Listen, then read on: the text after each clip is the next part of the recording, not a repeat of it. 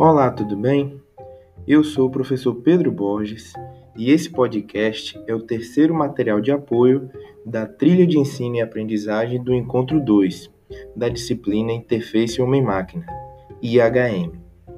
Neste episódio, falarei um pouco sobre como o projeto de interação pode determinar o sucesso ou o fracasso de um produto ou de uma companhia.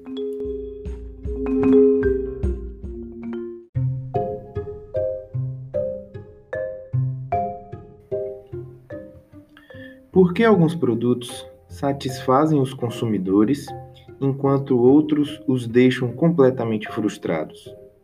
No livro O Design do Dia a Dia, do especialista em usabilidade Donald Norman, há exemplos de produtos adequados e inadequados, além de mostrar de que forma o excesso de tecnologia pode comprometer a facilidade de utilização do que foi fabricado.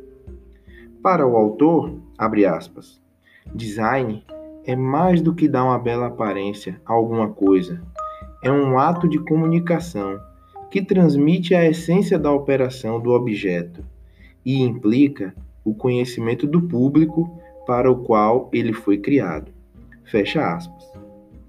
Fazendo uma análise mais profunda dessa questão, conclui-se que a dificuldade em manipular certos produtos e entender o seu funcionamento não é causada pela incapacidade do usuário, mas sim por uma falha no design do que foi fabricado.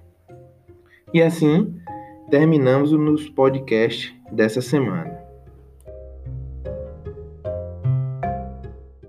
É sempre bom lembrar que há outros materiais de apoio, como vídeos e textos, todos disponíveis no ambiente virtual. Nos encontraremos na aula ao vivo. Até lá!